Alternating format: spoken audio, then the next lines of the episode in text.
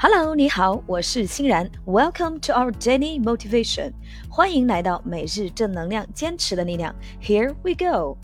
The way to get started is to quit talking and begin doing. The way to get started is to quit talking and begin doing. 开始一件事的方法就是停止说并起身去做。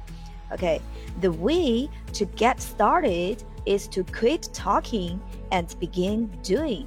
OK，让我们加速练习三遍。OK。The way to get started is to quit talking and begin doing. The way to get started is to quit talking and begin doing. The way to get started is to quit talking and begin doing. OK，再补一遍。The way to get started is to quit talking and begin doing. 开始一件事的方法就是停止说并起身去做。 OK，每日正能量，坚持的力量，快乐学习，乐然梦想。OK，thanks for your listening. Take care and see you tomorrow.